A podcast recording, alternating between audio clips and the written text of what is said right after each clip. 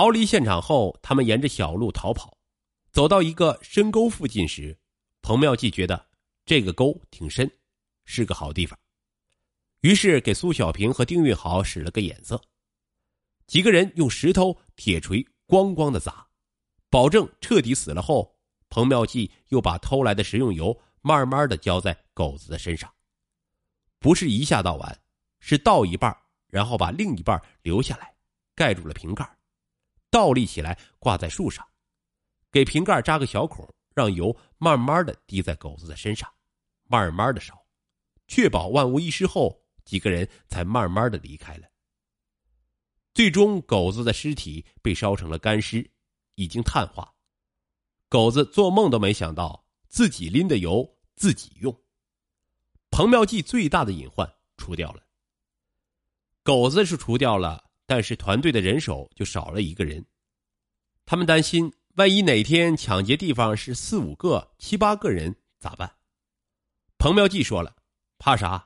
人再多，一家也就一两个成年男人，我们人少就下死手，一下制服，其他的不就好办了吗？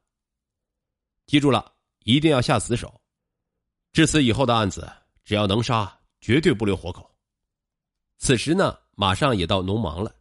彭妙计觉得丁运好和苏小平心里还是不放心，于是说：“要不我们先放假，大家各回各家忙家里的事情，我们到七月份之后再说吧。”于是四月下旬到七月初这段时间，彭妙计、苏小平、丁运好三个人就各自回家忙活去了。接下来这个案子是彭妙计案里最残忍的一起，因为这一大家子被灭门。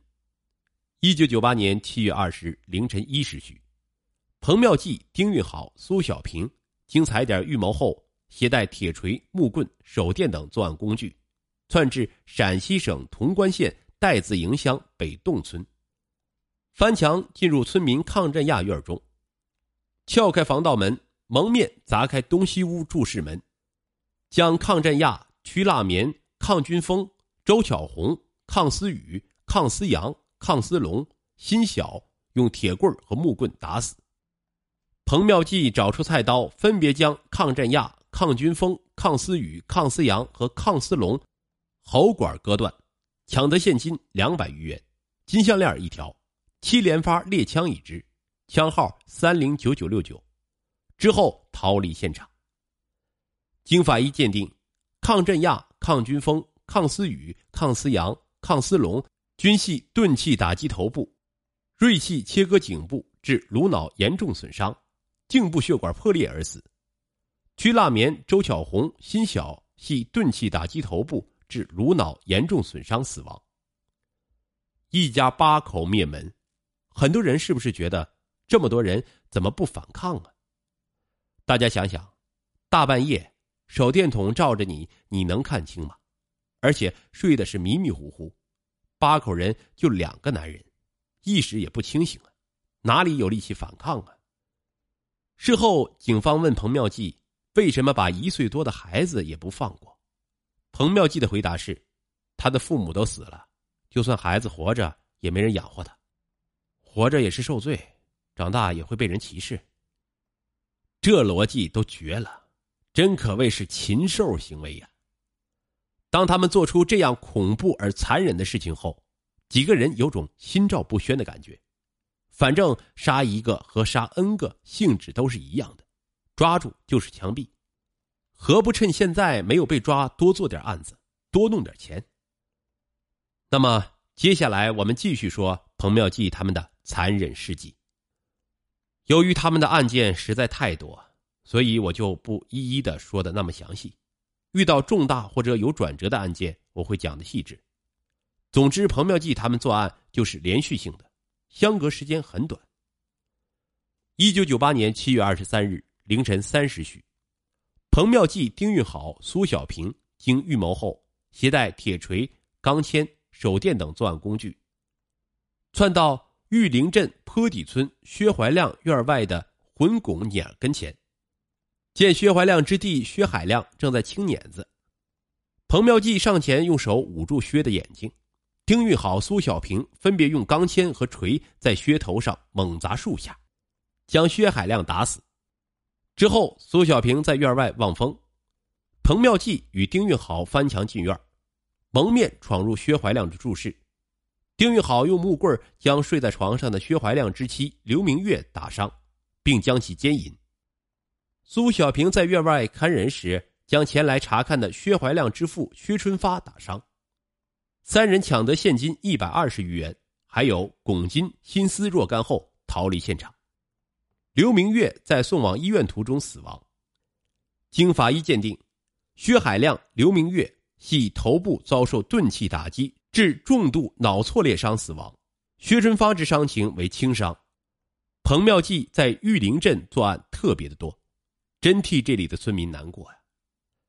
与此同时，彭妙计认为。他们在潼关和灵宝一带做的案子不少了，容易被并案，所以彭妙计又想到了一个地方，那就是陕西，因为他曾经在陕西生活过一段时间。一九九八年七月二十七日凌晨一时许，彭妙计、丁运好、苏小平经踩点预谋后，携带钢钎、木棍和手电等作案工具，窜到陕西省周至县新家寨乡新建铺村翻墙进入村民杨志斌院内，卸掉房门的门槛蒙面钻入室内，将惊醒起来反抗的杨占勋、杨志斌、辛秀琴用钢钎和木棍打死。彭妙计找来菜刀，将杨志斌喉管割断，并抢走现金两千余元后逃离现场。经法医鉴定，杨占勋、辛秀琴因重型颅脑开放性损伤死亡，杨志斌因失血性休克。合并颅脑损伤死亡。一九九八年七月二十九日，彭妙计、丁运豪、苏小平窜至陕西省眉县汤峪镇，由彭、丁沿横汤公路踩点。当行至潼关寨村时，发现该村窦改良家门前有“潼关寨信用代办站”字样。彭妙计以李军军之名存入现金一百元，观察室内情况。三十一日凌晨一时许，彭妙计、丁运豪、苏小平携带钢钎、铁锤、木棍等作案工具，到窦家翻墙入院，撬开办公站的窗户进入室内，从桌子上抽屉内盗窃现金两千元。彭妙计在撬保险柜时被孔慧玲察觉，丁运好卡住孔的脖子欲行凶时被窦改良发现并呼喊，三人遂逃离现场。一九九八年八月二日凌晨二时许，彭妙计、丁运好、苏小平经踩点预谋后，携带木棍、手电等作案工具，窜到陕西省眉县金渠镇河底村。三人用大木桩撞开该村张军的商店，蒙面闯入室内，将惊醒的张维生打伤，抢得现金三十余元及香烟、罐头、麦乳精等物。张维生经抢救无效死亡。经法医鉴定，张维生因头部受锐器外力造成创伤性重型颅脑损伤死亡。好了，在陕西做了三起后，为了迷惑警方，彭妙计三人立即撤回了河南。接下来又是一起灭门案。一九九八年八月四日凌晨，彭妙计、丁运好、苏小平预谋后，携带铁锤、木棍。手电等作案工具，窜到灵宝市玉林镇四庄村，钻洞进入村民王铁成的院中，蒙面砸门入室，将陈翠、王俊峰、王铁成、姚彩琴、王亚东打死，抢得现金一百余元、拱金若干与鞋一双，而且彭妙计割掉了男主人王俊峰的生殖器，之后逃离现场。经法医鉴定，五人均系头面部遭受钝器打击。致严重颅脑损伤死亡。这里彭妙计为什么这么做呢？他是这么说的：“我之所以割掉生殖器，目的就是为了迷惑警方的视线，因为正常的杀人抢劫意图太过明显，而我这么做的话，警方就会不由自主的把案件往情杀和仇杀方向去靠拢。割掉生殖器很容易让人联想到情杀。警察也会怀疑是不是男主人出轨什么的。是不是遭到了报复。所以我只是为了迷惑警方让警察抓不到我们。这下事情大了灭门案肯定警察会疯狂的布控于是连夜再次杀回了陕西。这次去了户县。接下来他们在陕西进行疯狂的作案。